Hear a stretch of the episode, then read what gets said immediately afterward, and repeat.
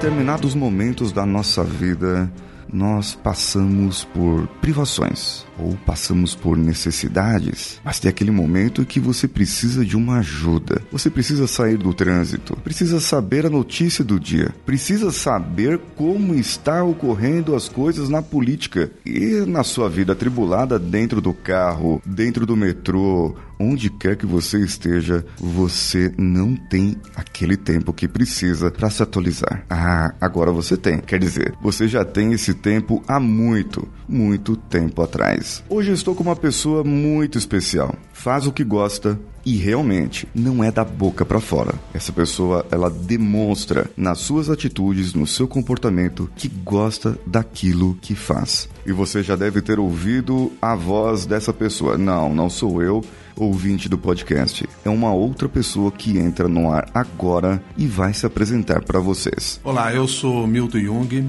55 anos, nascido em Porto Alegre, no Rio Grande do Sul, jornalista. Hoje, jornalista e também autor de autor e coautor de quatro livros. Eu sou Milton Jung, que faço do jornalismo a minha função, a minha missão. Muito bem, estamos no ar agora e pode rodar a vinheta. Quem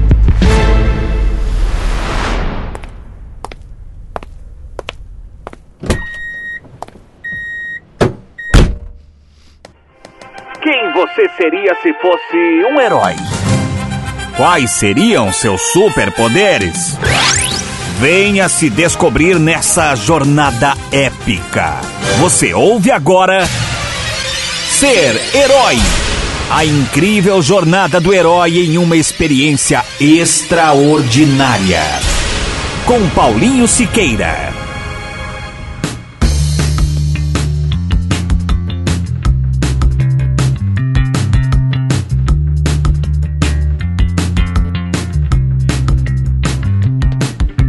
Muito bem, Milton. Qual é aquela sua história, lá do começo, quando você não sabia o que queria ou não conhecia sistemas de rádio ou sempre teve isso na sua paixão? Como que era você, o seu mundo comum lá atrás, antes de ser quem você é hoje? Eu era um guri, mas era um guri diferente talvez dos outros. Eu não sabia e não tinha paixão pelo rádio, mas o rádio estava na minha vida, porque minha família é uma família de jornalistas. Eu sou filho de jornalista, afiliado de jornalista, sobrinho de jornalista. Hoje até sou casado com uma jornalista, mas isso é consequência, não é causa. E eu, como um guri lá em Porto Alegre, morando na casa de um jornalista de rádio, tinha o rádio ao meu lado o tempo inteiro desde muito pequeno. E um rádio que era pedagógico. A minha mãe, por exemplo, mais de uma oportunidade, conseguia respeito dos seus filhos, no caso eu, meu irmão mais jovem, que é o Christian, meu, minha irmã mais velha, que é a Jaqueline, graças ao rádio. Porque no momento assim de algazarra, de alguma confusão,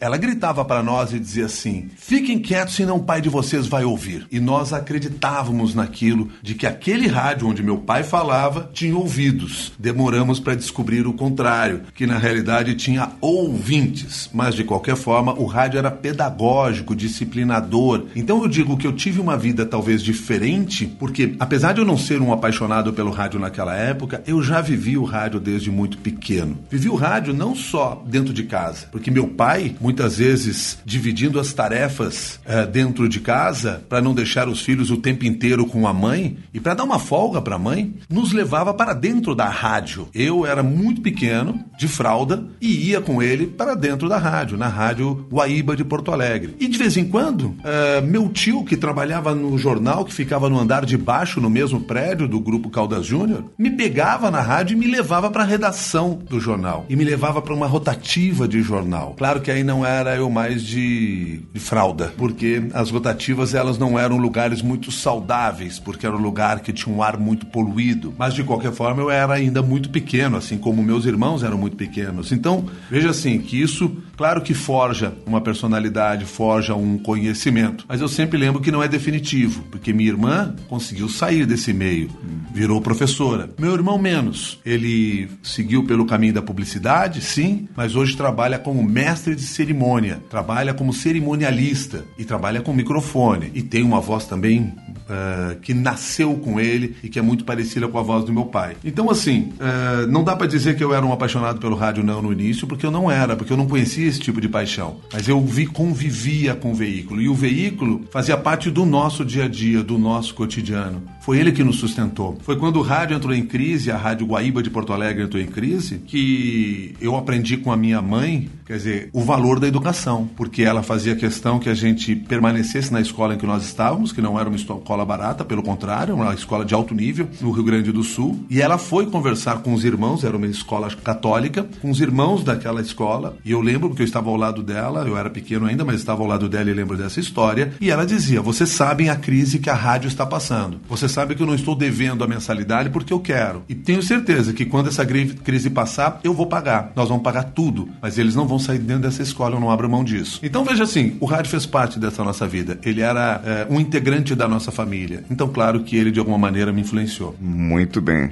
muito bem. Agora, partindo desse dessa sua vida, desse seu lado que você contou e, e, o que foi, eh, digamos que foi uma continuidade. Você veio, nasceu com aquilo, nasceu ali dentro e veio nessa continuidade. Se nós fôssemos comparar hoje o radialista, o jornalista, o Milton Jung como pessoa, dentro dos arquétipos de heróis que nós conhecemos por aí, tem aquele herói que é o vilão, tem o anti-herói, que é o anti-herói ali. E tem aquele herói todo bonzinho, o paladino, aquele que faz tudo certinho, é correto em todas as partes e os seus valores são exagerados às vezes em algumas histórias. Nesse caso, qual tipo desses você é? Qual você mais se assemelha? Aquele que é mais correto com seus valores, com o seu caráter ou aquele que você faz do jeito que você faz e tá bom, não importa muito as outras pessoas. Se você me permite, eu vou retomar aquele início da nossa conversa, lá atrás. Aí eu já não era mais um guri, eu era um adolescente. E é evidente para mim, sempre foi muito clara, a diferença entre o que eu era e o que eu sou. Algumas características permaneceram. Sempre fui, meio, sempre fui batalhador, sempre fui brigão, mas eu brigava de uma maneira diferente no passado. Eu brigava muito mais na base da emoção, sem nenhuma razão. Isso é, ficava muito evidente porque, eu, assim como o rádio foi marcante na minha vida, o esporte foi marcante na minha vida, na minha formação. Eu desde muito pequeno eu pratiquei futebol no Grêmio, eu joguei basquete até ponto de ser jogador profissional. Eu tive envolvimento com judô, eu tive envolvimento com ginástica olímpica. O esporte fazia parte da minha vida e eu inclusive, logo no início da minha vida acadêmica, uh, arrisquei fazer educação física e comecei o curso de educação física em paralelo com jornalismo. Foi em determinado momento que eu decidi que o jornalismo era o caminho. Eu estou contando isso primeiro para deixar claro assim que lá no passado não só o rádio, mas mas o esporte também forjou a minha personalidade. Uhum. Mas eu tenho muita consciência da diferença, já que você está falando em heróis, dos heróis que eu. do herói que eu era e do que eu sou hoje, se é que eu sou um herói. Mas uh, no passado, eu era um herói que tentava decidir as coisas à força. Hoje, eu sou um herói que tento decidir as coisas com,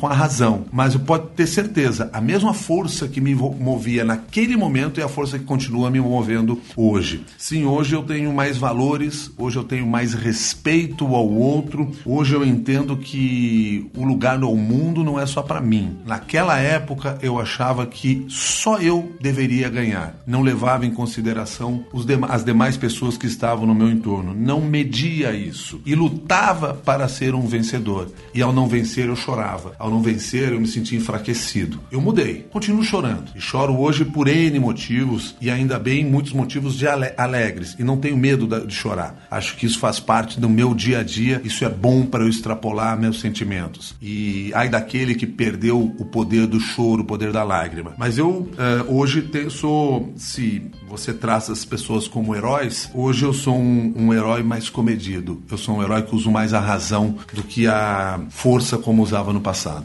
E mesmo vivendo isso, o rádio te forjando, o esporte forjando seu caráter também, exacerbando a, a, competitividade que temos muitas vezes, o que te fez perceber que você deveria fazer o que você faz hoje, exatamente? Veio algum chamado, alguma coisa, brilhou uma luz no céu e disse: Meu Teung deve ser jornalista? Ou foi algo dentro de você que te encaminhou para aquilo e só? É difícil eu definir, mas claro que eu fui influenciado influenciado pela minha família, porque eu vivia neste meio, eu convivia com jornalistas, eu tinha amizade com filhos de jornalistas. Então o jornalismo fez parte dessa minha vida. Mas como eu disse agora há pouco, em determinado momento, eu imaginei que eu deveria fazer educação física, porque eu achava que esse seria um trabalho interessante na vida das pessoas. Eu joguei basquete durante 13 anos, 12 deles no Grêmio de Porto Alegre, e na parte final desse período,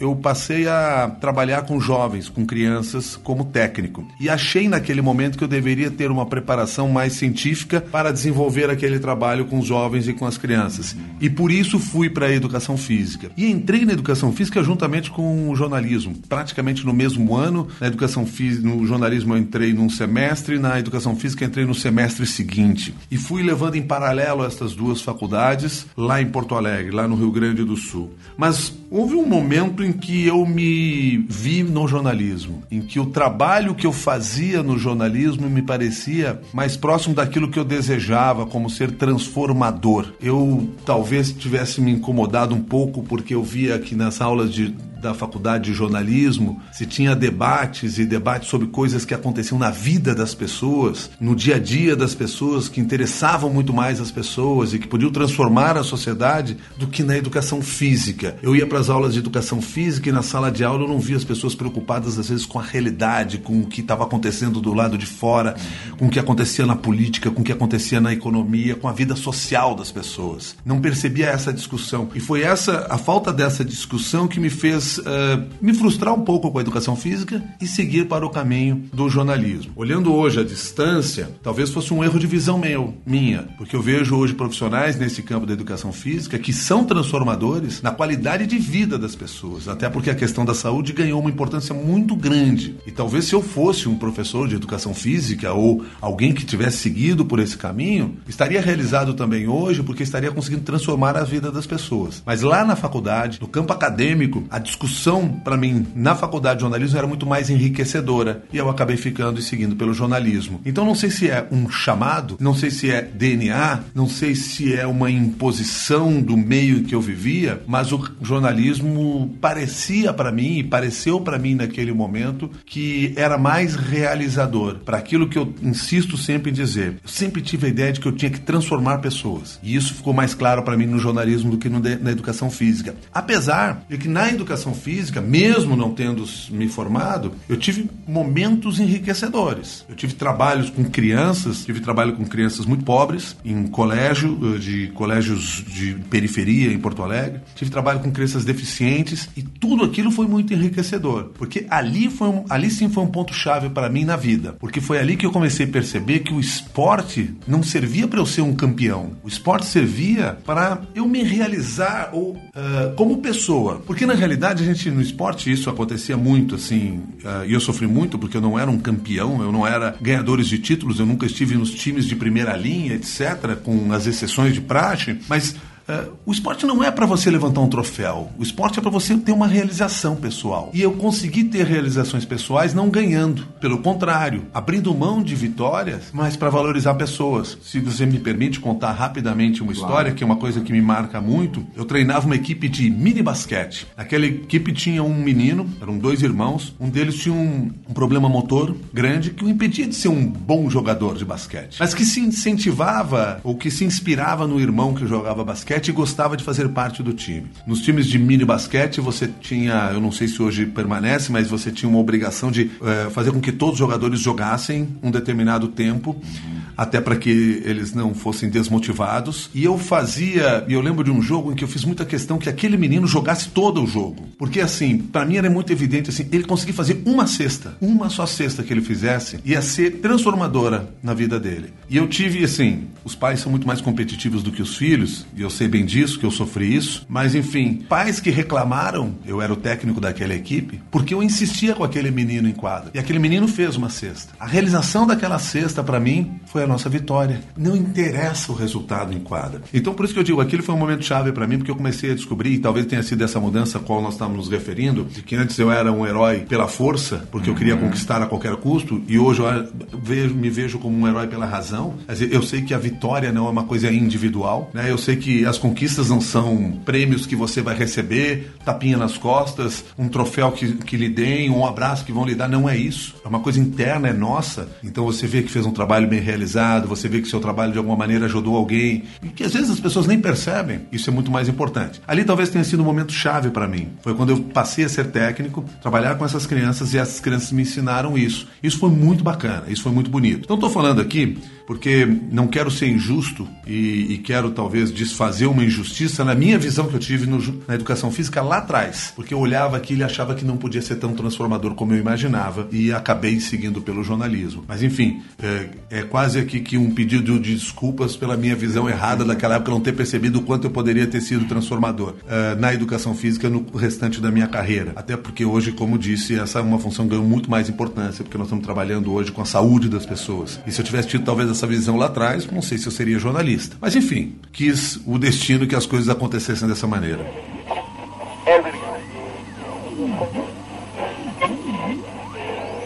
O destino às vezes nos prega peças, nos fala, uh, nos faz fazer algumas coisas e nos encaminha para aquilo que ele quer. Não sei se é bem um destino. Tem aquela série do Flash que tem o Flashpoint, que ele volta no tempo e muitas coisas mudam ali na, na vida dele. E fica sempre esse e se? Né? E se eu tivesse feito aquilo, como é que seria? Mas percebendo é, toda essa sua história que você contou agora, é interessante eu percebi algo dentro de você, que é a, a pergunta que eu vou fazer aqui agora, que é o seu poder. E o que sempre você quis fazer é transformar pessoas. Não importa se pela educação física, ou se pelo jornalismo, ou qualquer outra profissão que seja. Mas o transformar é algo que está dentro de você. Chegar numa pessoa e a pessoa sair diferente daquele jeito. E o jornalismo talvez tenha feito sentido, me corrija se eu estiver errado, porque ele atinge uma massa maior de pessoas. E eu consigo informar. E nesse informar eu transformo vidas, transformo pessoas, porque, digamos assim, eu acordo de manhã, ligo 6 horas da manhã, o jornal tá lá tocando. Recebo o bom dia do Milton e eu já começo a ser transformado ali naquele momento, né? Na educação física, com certeza, com certeza, você iria achar um outro jeito, uma outra maneira de transformar massas também. Isso pode ter certeza. Eu acredito que esse seja o seu poder, poder transformador. Sabe que há algum tempo atrás, conversando com estudantes de jornalismo, uma estudante de jornalismo me perguntou o seguinte: se você não fosse jornalista, você seria o quê? E eu respondi para ela: eu seria o Márcio Atala. Por quê? Porque na realidade, o que é o Márcio Atala, né? Ele desenvolveu esse conhecimento no campo da educação física, ele é, cresceu e progrediu e passou a ajudar as pessoas através da palavra, não só através da sua ação, mas através da palavra, fazendo com que as pessoas mudassem suas vidas, fazendo, incluindo movimento no seu dia a dia, melhorando a sua qualidade de vida, etc. Então, assim, são características que provavelmente, aí indo ao encontro do que você acabou de falar, provavelmente continuariam prevalecendo independentemente da função que eu fosse exercer. Dizer, é, então, para mim era muito claro isso. Se eu não fosse um jornalista, eu seria o Márcio Atala. Olha aí, interessante. Dentro desse, dessa sua profissão, talvez eu já saiba aqui a, a resposta, mas dentro desse, dessa sua busca agora a ser jornalista, houve alguma coisa que te impediu que dentro de você falou assim, não, isso não é só para você, ou alguma coisa de externa, que é o que chamamos da recusa ao chamado. Teve isso? Não teve. Teve recusas no sentido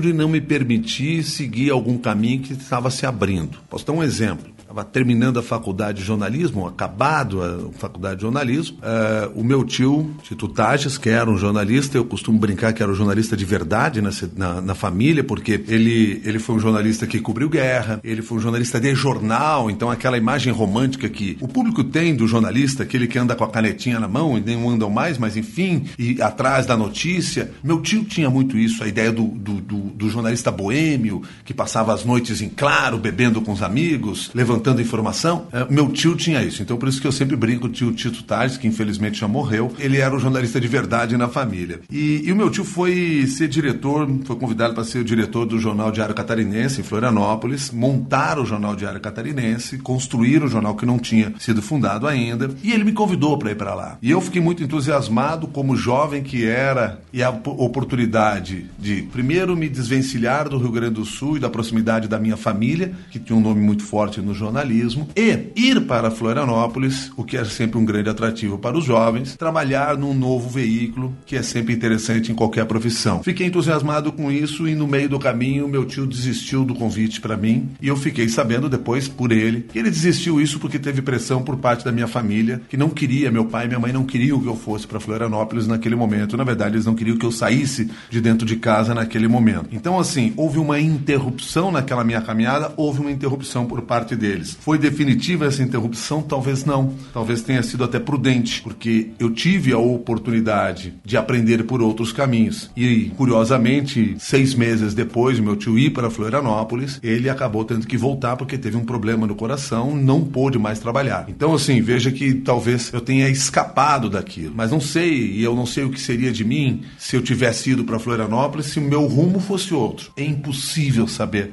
nesse momento o que aconteceu. Mas não vejo, fora isso, em nenhum outro momento da minha carreira, nada que tenha tentado me impedir. Até porque me parece que eu atendi as expectativas dos outros. Porque era uma coisa meio lógica para as outras pessoas, infelizmente, né? Porque eu fosse um jornalista, e de preferência um jornalista de rádio. Passei isso, por exemplo, na faculdade. Quando eu fui para a faculdade de jornalismo, na PUC do Rio Grande do Sul, eu tinha colocado em mente o seguinte: eu vou fazer jornalismo, mas eu não posso fazer jornalismo de rádio. Não posso trabalhar em rádio, porque meu pai trabalha em rádio. Eu não posso trabalhar no Grupo Calda Júniors, porque meu pai trabalha no Grupo Calda Júniors. Verdade que depois eu fui trabalhar na rádio com meu pai e no Grupo Calda Júnior, mas isso é um outro momento. Na faculdade, era é, intuitivo das pessoas e dos próprios professores que qualquer trabalho relacionado à rádio, eles se voltavam para mim. Do tipo, o Jung faz. Ou seja, programa de rádio, o Jung faz. Porque para eles, eu era o rádio. Eu era a cara do rádio lá dentro, em função da história do meu pai, que era estudada na faculdade, inclusive. Então,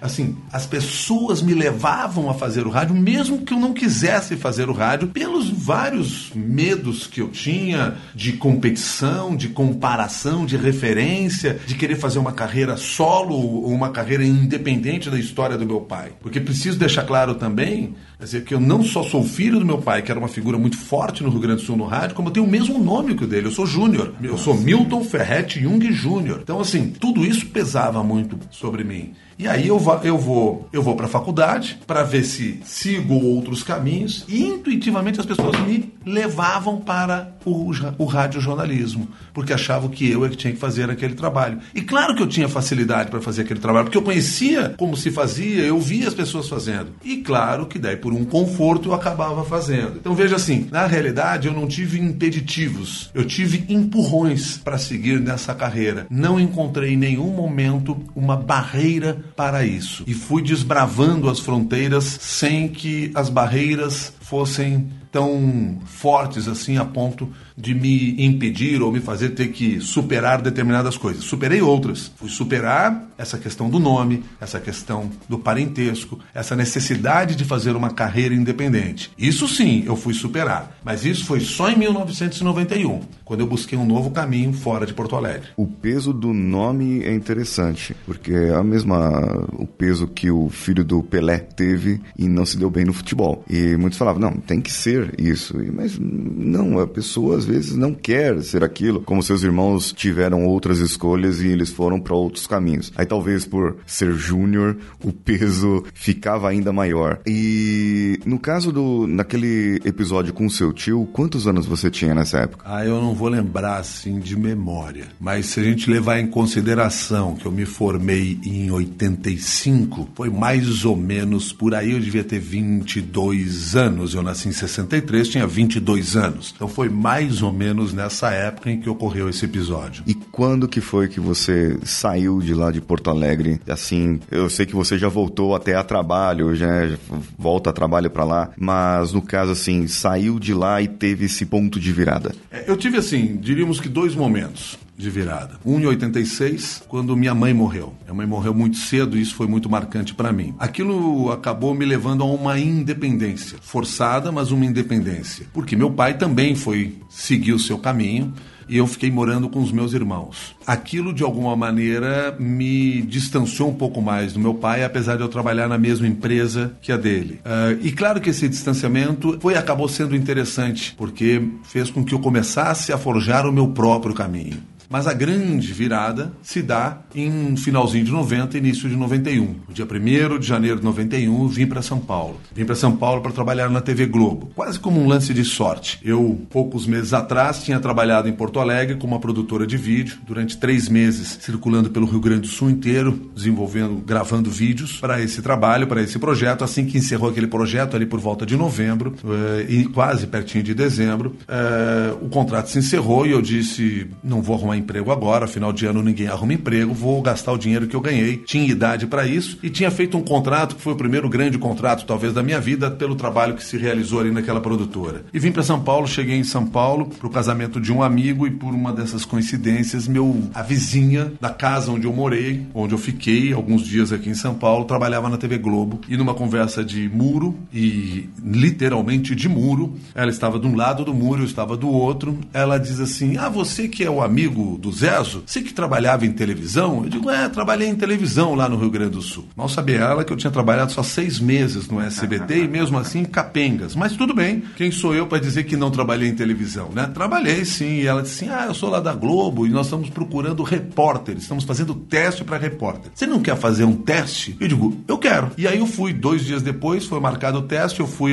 fazer o teste na TV Globo, aqui em São Paulo, passei no teste e fui convidado para ser repórter da TV Globo. Voltei para Porto Alegre, peguei minhas coisas e vim embora para São Paulo no dia 1 de janeiro de 1991. E eu talvez só tenha vindo nessa data, porque é a única maneira de eu lembrar a data e não esquecê-la, porque minha memória nunca me ajuda para as datas. Mas enfim, cheguei nessa data em São Paulo e aquilo sim foi transformador na minha vida, porque eu comecei a construir uma carreira própria. Ninguém tinha, uh, quando olhava para mim, tinha a referência do meu pai. Uhum. Ninguém tinha a referência de que eu trabalhava em rádio. As pessoas não sabiam que eu tra trabalhava em rádio, eu tinha uma história ligado ao rádio. Aqui eu conheci minha mulher, aqui eu tive meus filhos, aqui eu construí minha casa, aqui eu fiz uma nova carreira, não sei se uma nova vida, porque é a mesma vida lá de Porto Alegre, mas uma vida transformada. Então, 91 foi um ponto chave para mim nessa virada, sem dúvida, porque eu ganhei vida própria.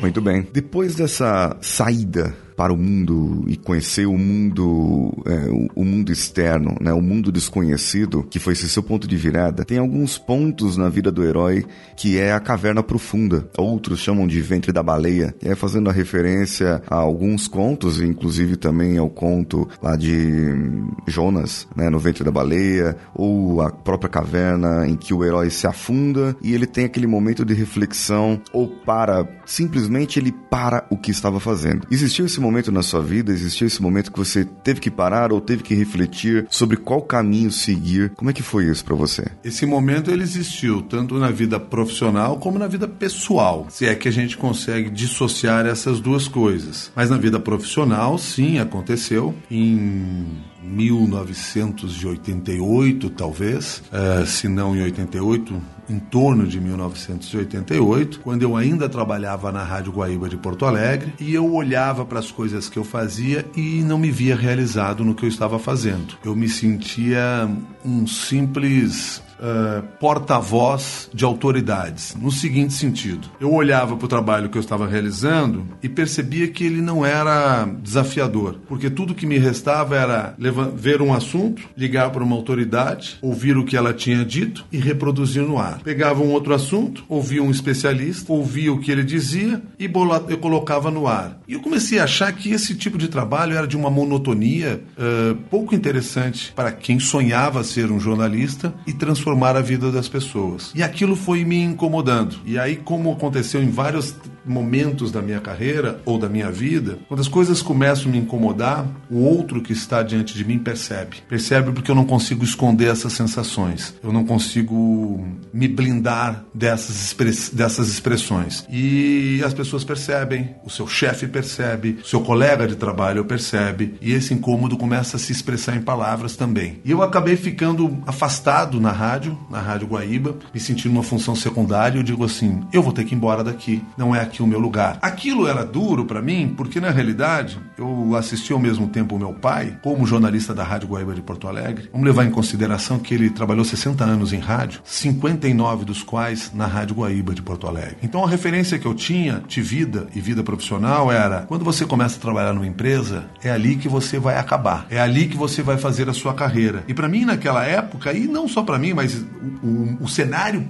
profissional daquela época mostrava muito isso. A gente ficava muito tempo nas empresas. Quando chegou ali por volta de 88, na minha cabeça era essa era a minha vida. A namorada que eu tenho vai ser a minha mulher, uh, o emprego que eu tenho vai ser o meu emprego pro resto da vida. Em 88, mais ou menos, eu descobri que nem a namorada que eu tinha era minha namorada pro resto da vida. E a gente descobre isso às vezes de uma maneira meio dura, mas descobre. Assim como eu percebi que aquele emprego não ia ser pro resto da minha vida e eu ia precisar mudar. Foi quando eu mudei, foi quando eu fui trabalhar em televisão e aí já era início de final de, no, de 88, início de 89, eu fui trabalhar no SBT, que era uma outra experiência completamente diferente. E aí sim uma experiência desafiadora, porque eu nunca tinha feito televisão. E não escondo isso de nenhum estudante de jornalismo, faço questão inclusive de dizer para todos eles, quando passei pela faculdade de jornalismo, praticamente abri mão de qualquer conhecimento na área de televisão. Em troca de fazer todos os trabalhos de rádio, eu abri mão de qualquer conhecimento na televisão. E isso pesou na minha carreira, porque eu tive que aprender no dia a dia. Conto e faço isso aqui com você. Não escondo dos estudantes de jornalismo que eu era um estudante, eu era um estudante prepotente. Por quê? Porque eu achei que eu não precisava daquele conhecimento. Porque parte das coisas que eu recebia também eram coisas que eu já tinha ouvido falar. Para que que eu vou precisar disso? E na carreira eu descobri que muito daquilo que eu deixei de aproveitar na faculdade me pesou e me fez ter que trabalhar dobrado para aprender. Mas enfim, estou reforçando essa ideia aqui, porque aí eu vou para televisão. E aí foi o grande desafio, porque eu não tinha me preparado para ir para televisão. E nós para um projeto que era inovador, que era quebrar um padrão na forma de se fazer televisão no Rio Grande do Sul, que também me era desafiante. E claro que isso uh, me trouxe uma nova motivação. Então, nós estamos falando aqui desses momentos da caverna. Sim, passei por um momento de caverna. Mas passei outros momentos de caverna aqui em São Paulo. Quando, por exemplo, depois de um ano e meio na TV Globo, eu comecei a ver que eu não ia conseguir me desvencilhar daquilo que tinha sido proposto para mim. Lá no início, quando fui contratado para a TV Globo, lembro até hoje, o chefe de reportagem me chamou com uma fita Umatic dessas gigantescas na mão e disse o seguinte: com essa fita aqui você leva em qualquer emissora de televisão em São Paulo e você pode ser contratado. Aqui na TV Globo, eu quero te contratar, mas eu só tenho vaga para a madrugada. Você aceita? Evidentemente que eu aceitei. Primeiro, que é, seria realizador, poder ir para a TV Globo, uma grande oportunidade. Segundo, que eu não ia perder meu tempo tentando achar emprego em outra empresa, já tendo conseguido ali. Não ia correr mais esse risco. E aí, fui para a TV Globo. E durante muito tempo, até por ter entrado como repórter da madrugada, eu percebia, até por minha falta de conhecimento, muitas vezes na televisão, que eu tinha dificuldade para me desvencilhar daquela imagem de que eu era o repórter da madrugada. Eu passava, fazia reportagens ao longo do dia, muitas vezes trocava de horário. De repente, quando eu menos esperava, voltava na madrugada, porque era minha vaga, era da madrugada. E aquilo começou a me incomodar e eu comecei a achar uh, que eu não ia conseguir me desvencilhar daquela história. E de que eu nunca deixaria de ser apenas mais um repórter entre milhares e milhares que passaram pela TV Globo e eu não ia conseguir me realizar aquele trabalho. Só que você sair de uma emissora com o poder da TV Globo para ir para qualquer outro lugar é sempre muito desafiador e muito perigoso. Minha mulher, depois de algum tempo, disse isso, porque eu saí da TV Globo para ir trabalhar na TV Cultura e ela disse assim: quando você decidiu fazer aquilo, na minha intimidade eu pensei, está dando um passo atrás. Ela tinha começado na TV Cultura e uhum. tinha ido para a TV Globo. Percebeu depois que na verdade não era nada disso. Mas enfim, naquele momento ela pensou isso. E imagino que vários colegas e conhecidos meus pensaram da mesma maneira. E confesso a você que para mim, em determinado momento, eu me imaginei assim um fracassado, porque eu não estou conseguindo realizar aquilo que eu queria. E aí eu vou retomar a história história do meu tio Tito Tages, porque eu lembro que eu escrevi, sim, era uma carta. Eu escrevi uma carta para ele, nós estamos falando em 91, não tinha e-mail. E eu mandei uma carta para ele e mostrando para ele assim a minha tristeza de estar tá fazendo aquela mudança, de estar tá fazendo aquela transformação. Uh, e dizendo assim que às vezes eu ficava com medo de que eu ia acabar voltando para Porto Alegre mesmo. E o que eu ia dizer quando voltasse para Porto Alegre para as pessoas? Que eu era um fracassado? E meu tio foi, como sempre, foi muito marcante nesse processo, porque ele me escreveu uma carta disse assim: a quem você deve explicação? Você só deve explicação a você mesmo. Você não tem que dar justificativa para ninguém. Eu disse, porque se um dia você voltou para Porto Alegre, não interessa o motivo que você voltou, não interessa o que aconteceu na sua vida para os outros, interessa só a você. Então, primeiro você tem que convencer a você mesmo. Esqueça os outros. Não tem que ficar pensando no que o outro vai achar da sua carreira. Se você tiver o desejo de voltar para cá, volta. Se você achar que não vai dar certo em São Paulo, sai. Quer dizer, não fique com essas prisões e com medo das outras pessoas. Aquilo para mim foi importante, foi importante porque eu também pensei, eu digo, por que ter medo de sair daqui? E coincidentemente ou não, uh, a oportunidade surgiu de eu ir para a TV Cultura e aquilo foi transformador na minha carreira. Porque a ida para a TV Cultura mudou minha vida profissional. Porque na TV Cultura eu tive a oportunidade de me transformar em âncora, coisa que eu não era quando fui para lá, inclusive. Fui para ser repórter, mas tive a oportunidade de me transformar em âncora. E a ancoragem me realizou. Aí sim eu cheguei naquele momento em que eu queria. Se a gente fala aqui em chamado, chamado que eu tive foi no finalzinho de 1992, quando o Marco Nascimento, que era diretor de jornalismo da TV Cultura, me chamou para ser repórter na TV Cultura. Aquele foi um chamado transformador. Aquilo me levou a fazer uh, mudanças na minha carreira. Posso ser injusto, porque aquele chamado que eu tive em 91 para vir para São Paulo foi transformador na minha vida. Porque, como eu já disse para você, quando eu saio e venho, quando eu venho para São Paulo, eu saio do Rio Grande do Sul, eu me desvencilhei de um passado, de uma história, de uma referência. Então foi transformador também. Mas o outro chamado que surgiu em final de 92 foi importantíssimo porque mudou a minha carreira. Então vejo que são momentos na sua vida seja pessoal ou profissional, que são realmente transformadores. Muito bem. Avançando aqui, essa parte, eu só queria comentar uma outra coisa. Quem foram os seus mentores? Quem foram as pessoas que direta ou indiretamente alguns nós já sabemos, é, já foi falado aqui, mas teve mais algumas outras pessoas que te ajudaram e sabiam que você ia ter um futuro em alguma área, né? E te influenciaram para você, para ser quem você é. Com certeza, o meu tio Tito Tages foi extremamente importante na minha carreira. É, falar do meu pai é totalmente dispensável porque é muito evidente a importância que uhum. ele teve e tem na minha vida. Agora, se eu vou lembrar de algum outro nome o primeiro nome que me vem à cabeça é de um jornalista no Rio Grande do Sul, Afonso Lix. O Afonso foi quem acabou me levando para o SBT, dentro de um projeto inovador de televisão que se pretendia implantar lá. O Afonso foi quem me deu consciência política sobre o papel que eu desenvolvia no jornalismo. O Afonso foi o cara que, quando eu fui convidado para ir para a TV Globo, me chamou e, de uma maneira assim divertida, disse: Miltinho, você está preocupado de ir para trabalhar de madrugada na TV Globo? Qual a preocupação que você tem? Aqui em Porto Alegre, nós dois passamos a madrugada gastando dinheiro e bebendo. Lá você vai gastar, lá você vai trabalhar e ganhar dinheiro durante a madrugada. Vai, não tenha dúvida de que você tem de ir. Não que eu tivesse alguma dúvida. Mas claro que, assim como ele foi importante em vários momentos da minha carreira, ali, especialmente naquele período todo da minha carreira, eu não deixaria de conversar com ele na época sobre a oportunidade que eu recebi. Então, para mim, claramente, assim, o Afonso Lix foi alguém extremamente importante uh, nesse, nesse trabalho que eu desenvolvi no jornalismo. E aí eu queria falar de duas mulheres. Poderia falar de três se citar a minha mãe, mas é muito óbvio citar a importância e a influência dela também na minha vida. Mas de duas mulheres com as quais eu tive momentos bem diferentes, em situações bem diferentes. Uma professora, uma professora de artes no Colégio Rosário, em Porto Alegre, Maria Helena, que num determinado momento eu sentei ao lado dela para conversar. Estávamos falando sobre aulas de violão que eu fazia. E as aulas de violão, e eu fui um péssimo músico, sou um péssimo músico. Se há uma habilidade que eu não tenho é com a música, mas enfim. E eu fui para uma escola, e era uma escola, eu não vou lembrar o nome da escola, mas era uma escola que era famosa pelo balé, não pela música. Mas que se dava aula de música lá também. E eu nunca esqueço que eu, na sala sala, de, na sala da, da aula de artes, estava sentado em cima da carteira, conversando com ela, e, e eu disse assim: Ah, eu estou lá na escola não sei o nome da escola agora, tá? Não lembraria o nome da escola. E ela me olhou e disse: É mesmo? Eu digo: É, mas não tô dançando, né? Fiz assim com ela. E ela me olhou e disse assim: E se estivesse? Aquilo foi muito importante na minha vida. Porque na realidade, quando eu disse assim, não estou dançando, eu levava para aquele ambiente um preconceito de que a dança é uma coisa de mulheres, não é de homens.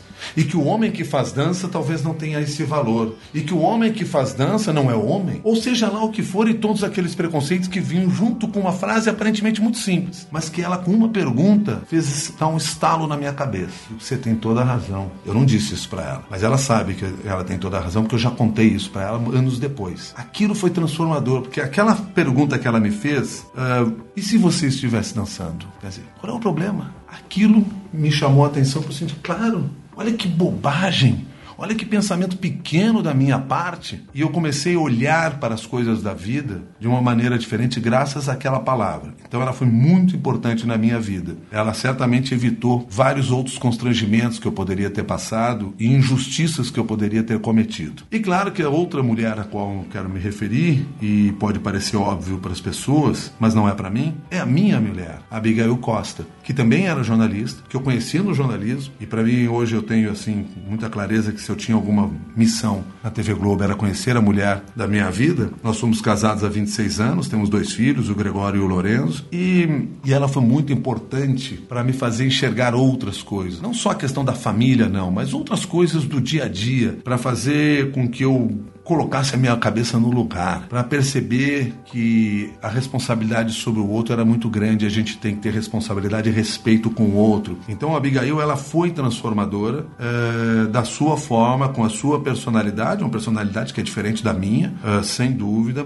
mas mostrando muitas vezes a supervalorização que eu dava para coisas que não eram fundamentais na vida, é, a maneira como eu encarava alguns desafios e que talvez eu não devesse encarar daquela maneira, e ela foi muito importante importante em todo esse processo, tem sido importante até hoje nesse processo. Afinal, estamos aí juntos. Eu digo que dizer que a mulher da sua vida ou a sua esposa não, é, talvez seja óbvio demais, é que talvez um casamento de 26 anos não seja tão óbvio assim mais no nosso dia a dia, no nosso cotidiano. Já vista que a maior parte dos padrinhos de casamento nossos já estão separados e nós mantivemos e superamos todas as nossas barreiras, estamos juntos e espero estar junto por muitos e muitos anos. Mas enfim, ela também foi importantíssima na minha vida como pessoa, mas até na própria profissão, até na própria profissão, de encarar a profissão de uma maneira um pouco diferente do que eu encarava de dar importância para as coisas que realmente eu deveria valorizar na profissão. O que a sua professora fez, quem trabalha na área de desenvolvimento humano, de tratamento, foi uma quebra de crença. Você tinha uma crença muito forte, que é a crença que nós temos, nós aprendemos com nossos pais, aprendemos na escola, com nossos amigos e, e na, no vivenciar com outras pessoas. Essas crenças geram valores dentro da gente e esses valores se exacerbam na nossa vida como comportamentos. Como falar aquilo, falar, não, mas eu não tô dançando.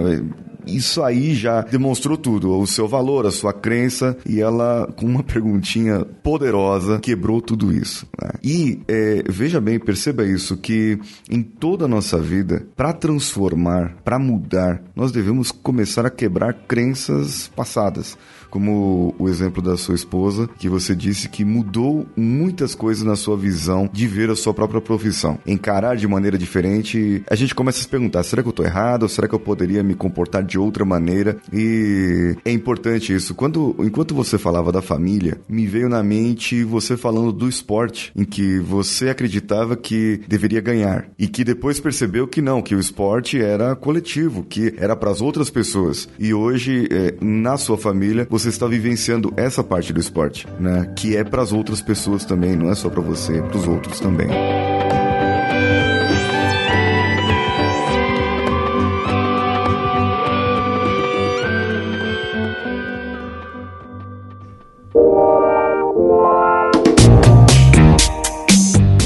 Pergunta interessante. Eu uso uma parábola, uma comparação com Batman e Superman. O Superman, ele é um alien superpoderoso que se disfarça de Clark Kent para fazer as tarefas comuns. O Batman é um ser humano normal, rico pra caramba, mas normal, que se veste de morcego para fazer e ser herói. O Superman, ele é o herói e ele se disfarça de ser humano, ao contrário do Batman. Com qual dos dois você se assemelha mais nesse caso? Qual é o, o seu papel de herói? Fazer aquilo que gosta, aquilo que, que que nasceu para fazer, aquilo que o destino te encaminhou para ser. E qual que seria? Qual dos dois você é? Fala assim, eu sou o herói que às vezes paga as contas, ou eu sou o cara que paga as contas que às vezes sou herói. Não gosto muito dos super-heróis, que todos eles usam fantasias. e talvez eu tenha tido alguma coisa lá no passado, quando era aquele guri em Porto Alegre. Minha mãe me levava nos bailes do Gondoleiro, que é um clube na zona norte de Porto Alegre, na... e me fantasiava fantasiava de alguma coisa qualquer. E eu não lembro do que. E eu nunca gostei muito de fantasias. Hoje eu consigo me divertir mais com as fantasias em momentos determinados, mas é difícil para mim definir se eu sou um Batman ou se eu sou um Superman. Eu poderia ser o Robin, por exemplo, que sou um parceiro dos super-heróis, talvez. Mas é difícil uh, de, de definir quem eu sou nesse processo. Talvez eu uh, seja uma pessoa comum no meu dia a dia e quando me deparo no papel de pai, estou aqui dizendo claramente de pai não de maneira figura, figurada ou figurativa, quando eu me deparo no papel de pai, eu me visto de super-herói, ou pelo menos eu me vestia de super-herói. Porque também os meus filhos me ensinaram ao longo do tempo que o pai não tem que ser herói, mãe não tem que ser heroína, pai não é o super-homem, a mãe não é a mulher maravilha. E talvez a grande descoberta que nós quatro em família fizemos foi isso. Eles entenderem que os pais, mãe e pai, têm suas dificuldades, têm fraquezas, têm fragilidades, pedem desculpa quando percebem que não são capazes de alguma coisa ou que não foram capazes de entender alguma coisa, dialogam e aprendem com ele. Então, assim, estou na realidade só desconstruindo as ideias dos heróis aqui até agora, porque eu tenho muita dificuldade para me enxergar no papel de um herói, independentemente de quem ele seja. Claro que o Clark Kent nos chama a atenção porque ele era um jornalista. Mas o Homem-Aranha também era um jornalista, da sua maneira. E talvez eu fosse mais parecido com o Homem-Aranha, porque o Homem-Aranha é muito mais comum do que todos eles. O Homem-Aranha tinha muito mais problemas existenciais do que o Batman e o que o Super-Homem. O Homem-Aranha é, era muito mais um cara do dia a dia, um moleque que descobre que tem algum poder e começa a usar aquele poder para o bem das pessoas. Eu não sei se eu posso fazer isso isso. Mas talvez nem Batman nem Super-Homem, eu prefiro o Homem-Aranha. Olha aí, uma resposta diferente que eu não esperava, mas é exatamente essa é essa parte, porque uh, o Homem-Aranha com todos os problemas existenciais dele, tanto o Peter Parker quanto o Miles Morales, o novo agora, né? Homem-Aranha, os problemas existenciais existem. Tem aquela aquela parte que ele perde os poderes em que ele tem que viver como Homem-Aranha, mas sem poder. É uma uma figura, uma, um figurativo para nós do camarada que é um engenheiro e perde emprego, um jornalista e perde emprego. Ele tem aquilo, tem aquele dom, ele tem aquela. Ele tem isso dentro do cerne dele. Não importa qual a sua profissão, o que você esteja para fazer, e aquele momento que você perde os poderes, você tem que continuar com as suas responsabilidades do dia a dia. Essa parábola do desemprego, no caso. Agora, quando se tem o poder de volta, eu tenho, estou fazendo aquilo, eu quero me tornar realizado realizado de novo, eu quero realizar de novo. Não importa reconhecimento. Realização, eu sempre falo, é diferente de reconhecimento. Realização é algo de dentro, reconhecimento vem de fora. Não importa, eu não controlo o que vem de fora, eu importo com o que vem de dentro. Isso eu posso controlar. Você falou agora de realização e reconhecimento. Agora há pouco eu disse para você que uma das pessoas que me ensinaram na vida foi a minha mulher. E isso foi uma coisa que ela me ensinou, porque durante muito tempo eu trabalhei em busca do reconhecimento. E ela me mostrou que o que eu tinha que encontrar era a realização na vida. Isso foi importante para mim, de compreender como são as coisas, mas é uma luta que eu tenho comigo mesmo até hoje, o tempo inteiro, num exercício de humildade que você precisa fazer necessariamente na sua vida. E eu tenho essa luta muito interna comigo, porque eh, pela forma como construí minha vida, minha carreira, etc., a possibilidade de estar sempre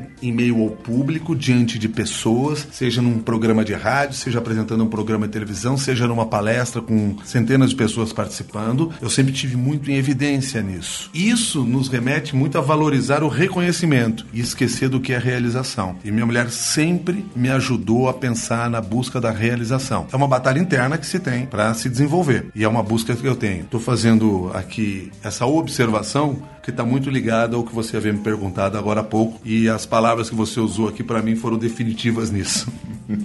muito bem, muito bom. É, voltando a falar de heróis, voltando a falar de heróis, tem heróis que têm pontos fracos. Né? O próprio Homem-Aranha, o ponto fraco eram os amigos dele, é, as pessoas que ele colocava em perigo, a própria identidade secreta dele, que se fosse descoberta é, poderia acontecer. O Superman tinha Kryptonita, né? tem a Kryptonita. O Batman, o ponto fraco dele às vezes é o próprio ego é, dele. E Joseph Campbell, no livro, do, do, no livro que ele retrata a jornada do herói, que ele definiu isso, ele fala exatamente do ego. O herói, para ele se tornar herói de verdade, não importa os poderes que ele tenha, ele precisa dispor do ego, ele precisa deixar de ser aquilo que ele é, para que ele possa se tornar o herói. Referência para as outras pessoas. Nessa figura, nessa metáfora que a gente traz, o herói é aquele que está em evidência, como você disse, e que tem a própria realização, e que dispôs do seu ego. No caso, essa sua luta diária que você faz nesse exercício de, de humildade para ter a realização, poderia dizer que essa busca do reconhecimento seria um ponto fraco seu ou teria algum outro ponto fraco que traria nisso? Eu identifico como uma fraqueza a vaidade. E é contra ela que eu luto o tempo inteiro. Eu fiz uma carreira numa função que mexe com a sua vaidade, numa função que faz com que as pessoas, com que o público que está ao seu entorno lhe veja de uma maneira diferente do que é a função e do que você realmente é, porque as pessoas ainda têm uma ideia de que você sendo um jornalista você tem determinados poderes. Eu aliás eu costumo nas minhas palestras quando converso com executivos e eles têm o interesse de saber como é a vida do jornalista ou como é que funciona o dia a dia ou como eles devem se relacionar relacionar com os jornalistas, eu sempre lembro a todos o seguinte: que naquele dia eu acordei às 4 horas da manhã, eu tive que dar comida para o meu gato, eu tive que olhar quais são as contas que eu tinha para pagar e que eu tive problemas para resolver na minha casa e que provavelmente quando eu cheguei na empresa em que eu trabalho, no caso uma emissora de rádio, mas poderia ser um escritório qualquer, eu tinha chefe para responder, metas para alcançar. Eu nasci no mesmo espaço que todo outro ser humano nasceu no planeta Terra. Então passo por todos os problemas, porque muitas vezes o público vê o jornalista como alguém acima disso, ou seja, ele não tem problemas nenhum e ele é o cara que tem superpoderes nesse processo. Não temos. Às vezes a gente acredita até que tem isso é um perigo, mas não temos. E tudo isso faz com que as pessoas comecem a ter uma visão sobre você e você passe a acreditar na visão que elas têm de você. Isso é um perigo. Isso mexe com a sua vaidade. Então assim, se eu vejo uma fragilidade, se eu vejo um ponto que eu tenho que combater o tempo inteiro inteiro e trabalhar comigo é a questão da vaidade. E é sempre muito difícil de trabalhar isso. Exige humildade, exige reconhecimento, autoconhecimento, identificação das suas fragilidades eh, ou das suas capa, da fragilidade das suas capacidades profissionais, porque nós não somos capazes de fazer tudo, e isso é uma coisa que eu tenho muito cuidado, porque muitas vezes nós entusiasmados com os mais diferentes convites que recebemos, achamos que somos capazes de fazer tudo e não somos. Então você tem que ter uma identificação muito clara disso, do que pode ou não pode fazer, do que até onde você pode chegar. Verdade que muitas vezes eu sou um pouco exagerado no, no achar que eu não consigo. Eu lancei em 2018, no ano passado, um livro que eu tinha certeza que eu não conseguiria fazer. E eu fiz. E posso dizer a você que sou muito realizado pelo livro que fiz, que é o É Proibido Calar. Precisamos falar de ética e cidadania com os nossos filhos, porque é um livro onde eu exponho muito uma visão que as pessoas não conheciam minha. Todo mundo me conhece como jornalista, mas não me conhece como pai ou como é, uma pessoa que vive em família, como ser humano. E ali eu expus muito isso, inclusive relações minhas com os meu, com meu pai, minha com meu, meus avós, minha com a minha mãe, minha com a minha família. Isso está muito exposto ali. Eu achava que eu não era capaz de escrever aquele livro e consegui escrever e gosto muito do resultado daquele trabalho. Mas só para dizer que eu muitas vezes acho que não sou capaz de fazer muitas outras coisas e eu acabo fazendo. Mas eu tenho muito cuidado nos desafios que eu vou aceitar, porque eu temo muitas vezes não estar preparado para aquilo. Então, identificar minhas fraquezas. Maior delas, vaidade. E isso eu tento combater o tempo inteiro, porque eu sei que a vaidade vai impactar naquela discussão que nós tivemos agora há pouco, ou naquele tema que a gente teve há pouco, de alcançar a realização ou alcançar o reconhecimento. A vaidade é definitiva nesse divisor aqui. A parte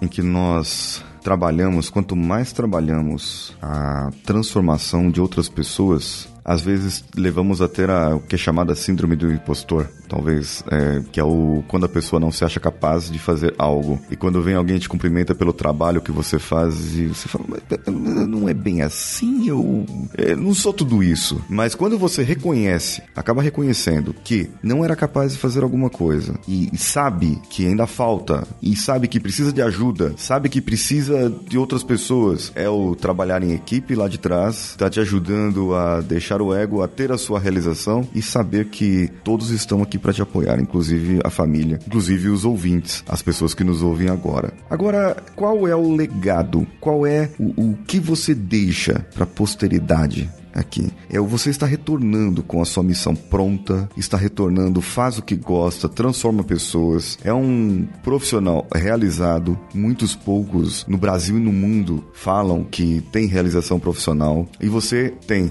é a referência na sua área, construiu uma carreira, conquistou aquilo que você queria e que talvez o destino te levasse. Não é o que você queria no começo, mas era o que você precisava. Qual é o legado? O que você deixa para outras pessoas? Uma mensagem mensagem, uma frase, uma história, para que as próximas gerações de jornalistas, repórteres, âncoras, apresentadores que possam vir para o futuro, o que, que você deixa para eles hoje, com o seu trabalho e com a sua mensagem? Inicialmente eu espero que a minha missão não tenha se encerrado. Tomara. Quero levar essa missão por muitos e muitos anos. E queira Deus eu não tenha que mudá-la no meio do caminho. Pode até acontecer. E se acontecer, quero novamente que Deus me ajude a estar preparado para essas novas missões que possam surgir. Mas uh, se eu tiver algo a colaborar, não necessariamente com jornalistas, repórteres, âncoras, não com pessoas que sigam a minha profissão, mas para as pessoas, principalmente, é a necessidade de você identificar qual é realmente o seu propósito na vida. Não é qual é a sua profissão. E aí eu vou aproveitar parte do trabalho que eu coloquei no livro É Proibido Calar. Porque lá eu convido os pais, e era uma coisa que sempre me incomodava muito nos pais, que tendem a perguntar, e é natural que a gente se pergunte o que meu filho vai ser da vida, o que vai ser do meu filho quando ele for gente grande. E nós temos uma tendência muito grande em pensar em profissões quando nós fazemos essa pergunta. Meu filho vai ser arquiteto, vai ser engenheiro, vai ser professor, vai ser jornalista. E isso é um erro que nós pais cometemos. E o meu convite aos pais sempre foi o seguinte, ou passou a ser o seguinte: em vez de pensar o que meu filho vai ser quando crescer, talvez você pensar o que fará meu filho feliz quando ele crescer. E aí você, em vez de pensar em profissão, porque mais importante do que a pergunta nesse caso é a resposta, você começa a pensar em virtude. E aí você, como pai, você pode começar a preparar o seu filho para a vida. Porque se eu começar a querer preparar meu filho já desde pequeno para ser jornalista, eu estou sendo injusto com ele, porque eu estou querendo determinar um destino que não é o destino que talvez ele queira ali na frente. Sem contar que isso é uma ilusão. Se as pesquisas estiverem certas, em 10 anos, 80% dos empregos que nós teremos não foram inventados ainda. Como eu hoje vou dizer para o meu filho que ele vai ser o futuro. Uhum. Eu vou estar certamente colocando num caminho sem saída. Então deixe ele escolher a profissão. Agora eu posso ajudar meu filho a desenvolver virtudes: coragem, humildade, generosidade, justiça, ser fortaleza diante das coisas. Enfim, você tem como trabalhar estas virtudes eh, desde agora com seus filhos. Responsabilidade, sabedoria. Eu posso ajudar os meus filhos nesse sentido. Estou fazendo toda essa nossa conversa porque mais importante do que você, e aí você me pergunta que legado eu poderia deixar, não sei se legado, mas que, que, que mensagem eu poderia deixar para as pessoas. Mais importante do que profissão você vai ser, de que profissional você vai ser, pense que pessoa você pode ser para o mundo. Desenvolver a sabedoria, desenvolver desenvolver virtudes como o respeito, a determinação, a humildade são muito mais importantes do que desenvolver as técnicas para determinadas funções, porque as técnicas para determinadas funções você vai no manual e aprende se você quiser. Agora, responsabilidade, sabedoria, humildade, isso serve para tudo na vida. Quando eu falo para os pais, eu costumo dizer sempre o seguinte: antes de pensar que seu filho vai ser um engenheiro, vai ser um arquiteto, pense que seu filho tem que ser um homem bom. Porque se ele for um homem bom, ele será um engenheiro bom, ele será um arquiteto bom. Não me interessa que o meu filho seja um jornalista premiado, mas me interessa que o meu filho seja um jornalista em que as pessoas olhem para eles assim: esse cara merece respeito, esse cara vale a pena ser, ser, é, é, estar próximo dele. Isso é muito mais enriquecedor, independentemente da função. Porque se nós começarmos a botar nas pessoas e valorizar as pessoas pela profissão que ela tem, o que será do desempregado? Será do meu filho quando ele estiver desempregado? Ele não tem valor? Eu não posso trabalhar nisso. Então, se, tentando aqui resumir isso que eu conversei com você, tentando chegar a uma resposta mais lógica e que facilite aqueles que estão nos ouvindo, se eu puder deixar alguma mensagem para vocês é: antes de pensar em profissão, em resultados, pense em virtudes. Desenvolva as suas virtudes. Se desenvolva como ser humano, porque independentemente do que você for na vida depois, a profissão que você seguir na vida, você será uma pessoa que respeita os outros seres humanos. Isso para mim é fundamental. Pense mais nas virtudes do que nas técnicas que você tem que desenvolver. E muito provavelmente você vai ser um cara realizado, independentemente no que você estiver fazendo. Sendo um caseiro numa prainha, na beira da praia, lá no litoral de Santa Catarina. Ou sendo o CEO de um grande conglomerado. Porque se você não tiver virtudes, tanto faz você estar numa posição como na outra, você não vai ter o verdadeiro valor da vida. Caramba, que lição aqui, hein? Olha isso. Talvez se ele não fosse o Márcio Atala nem o jornalista, ele poderia ser um excelente coach.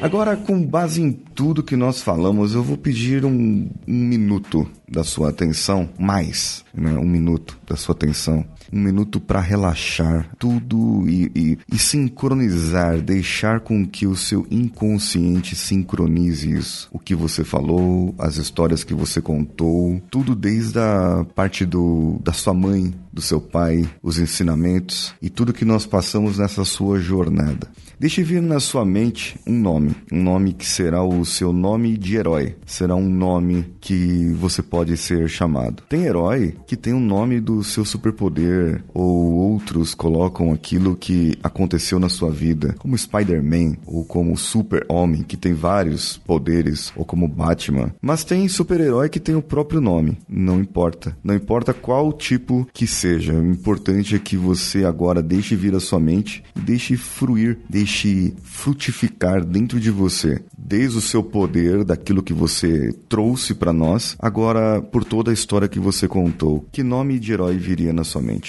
Milton. Mas não o Milton que você pensa, o Milton pai, eu não tenho dúvida, porque ele é um herói. E é um herói em todas as suas dimensões. É um herói porque foi forte, é um herói porque fraquejou, é um herói porque se recuperou, é um herói porque teve a humildade. Então, ele é um herói em diferentes dimensões. Ele sabe nos, os erros que cometeu, ele superou estes momentos. Nós brigamos, nós nos desentendemos, nós vivenciamos o mesmo espaço durante tempo como dois desconhecidos. Mas, independentemente disso, uh, nós superamos todas essa, toda essa trajetória. Ele superou toda essa trajetória. Ele me esperou no momento em que ele percebeu que eu tinha me afastado. Doendo, ele foi forte para superar isso. E ele me esperou. E quando eu fui em busca dele, ele abriu os braços novamente, porque ele queria aquele momento. E, curiosamente, toda a briga que nós tivemos em determinado momento da nossa vida, é, ao, eu só fui enxergar isso, evidentemente, distanciado daquele tempo que eu estava vivendo, daquele presente que eu estava vivendo,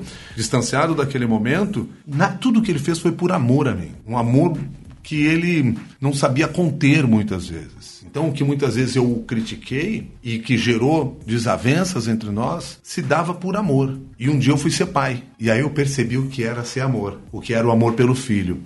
E aí eu aprendi porque, na verdade, os erros dele lá atrás eram o meu ensinamento. Tanto é que eu tenho claro na minha cabeça que nós pais temos uma missão. E quando eu digo pais, são pais e mães, ou qualquer educador de referência do, de uma criança, independentemente do cargo, aspas, que ocupe. Mas nós, pais, nós temos uma missão, que é fazer dos nossos filhos melhores do que nós. Eu sempre quis ser melhor do que o meu pai. E não, não porque eu não gostasse do pai que eu tinha, pelo contrário, sou um apaixonado por ele. Mas porque, claramente, se eu fosse um pai igual a ele, eu não teria me adaptado aos novos tempos. Eu não teria melhorado. E eu cometeria meus erros. Um distanciamento, eu vi que muito do que o meu pai fez comigo eh, estava relacionado aos aprendizados que ele teve do pai dele. Mas se eu comparasse o pai dele, meu avô, com ele, meu pai, eu via que meu pai avançou. Meu pai foi um filho melhor do que o pai dele. Eu tinha a obrigação de ser um filho melhor do que o meu pai. E eu quero que os meus filhos sejam melhores do que eu. Isso é um compromisso ético que os pais assumem diante da sociedade quando decidem ser pais. Porque filhos melhores farão sociedade melhor. Então, para mim, isso é muito claro. E o meu pai, como todo super-herói, e nessa nossa conversa você já descreveu alguns casos, teve fraquezas muito grandes. Teve fraquezas, teve fragilidades, teve doenças, teve erros, cometeu erros, muitos erros. Mas ele era um herói, porque ele superou tudo isso e conseguiu se manter, sendo essa figura genial que é para muitos de nós. Meu pai hoje sofre. Meu pai tem 83 anos, sofre de Alzheimer,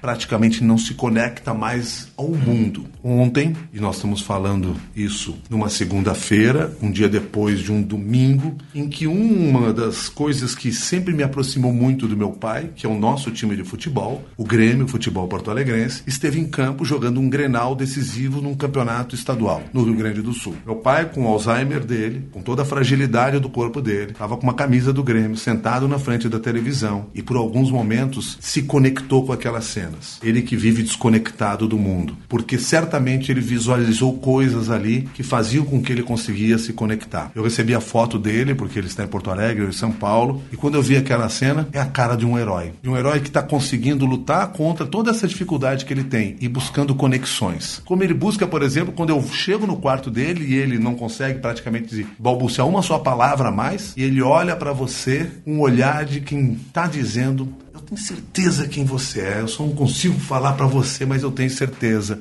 E eu, quando vou lá dar um abraço nele, e ele te abraça, diz assim, cara, ele sabe quem eu sou. Assim como com meu irmão, que às vezes ele olha, usa uma palavra só que ajuda a aproximar. Ele está sendo um herói nessa luta que ele está enfrentando contra a doença. Então, estou fazendo toda essa, é, assim, ampliando aqui talvez a resposta. Você me perguntou um nome, mas um nome que me vem, e sempre virá, é Milton que é o nome do meu pai. É porque ele é o Milton, de verdade. É, eu sou apenas o Júnior.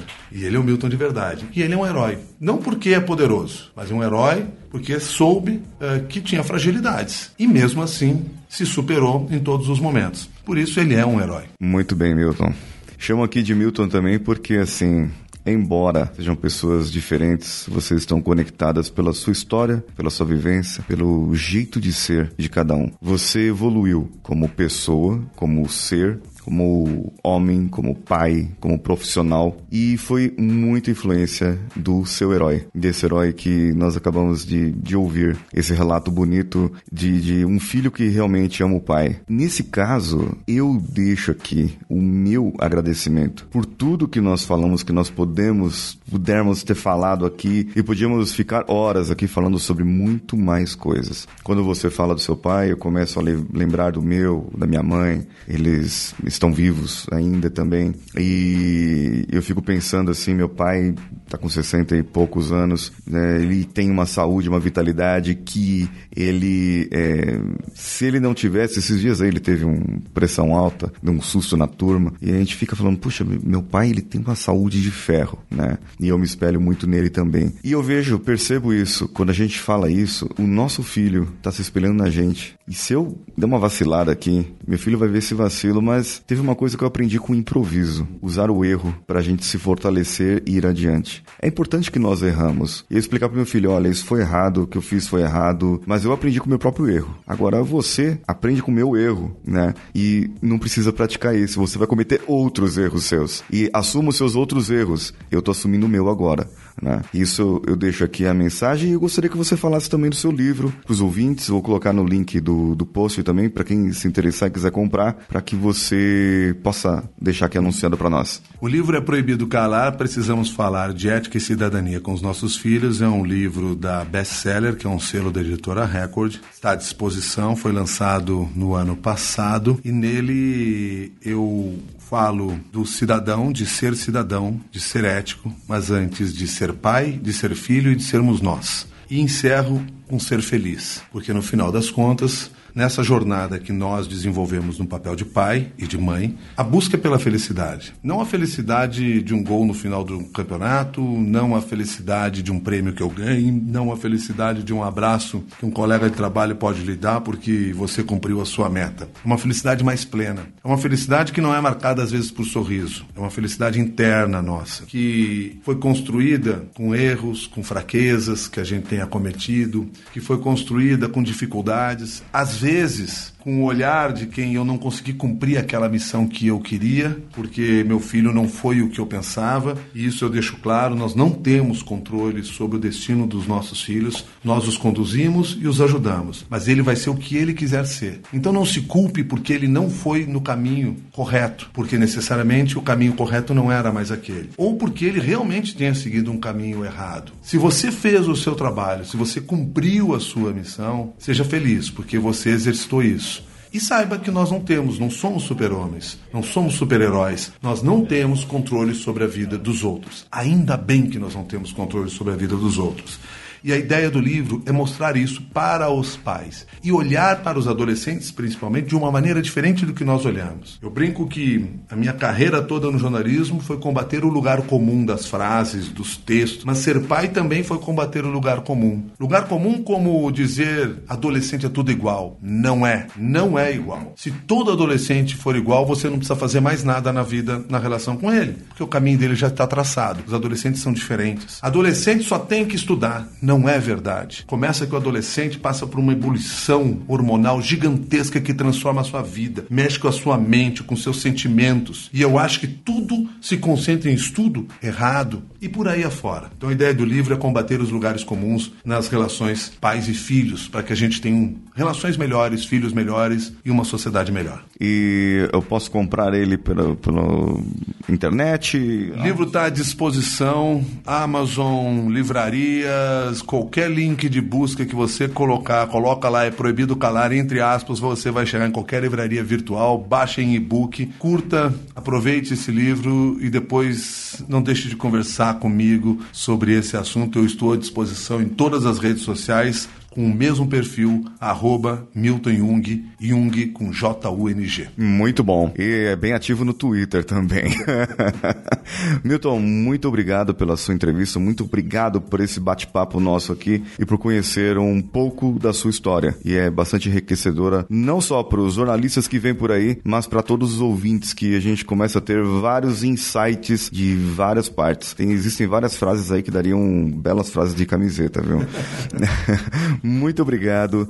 E você, ouvinte, fique atento. Fique atento porque a nossa jornada apenas começou. Essa foi apenas mais uma entrevista dessa nossa segunda temporada. Espere, em breve nós teremos mais jornadas. Você, ouvinte, fica aqui e pode ouvir os nossos outros conteúdos, o Coachcast Brasil, lá no coachcast.com.br e mandar um comentário. Pode mandar para mim lá no Instagram, paulinhosiqueira.oficial. Eu serei muito grato em poder responder você.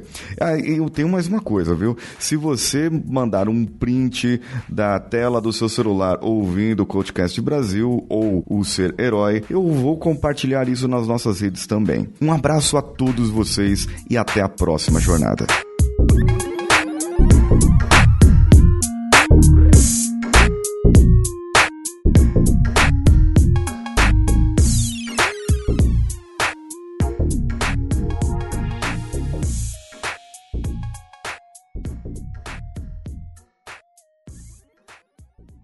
Esse podcast foi editado por Nativa Multimídia, dando alma ao seu podcast.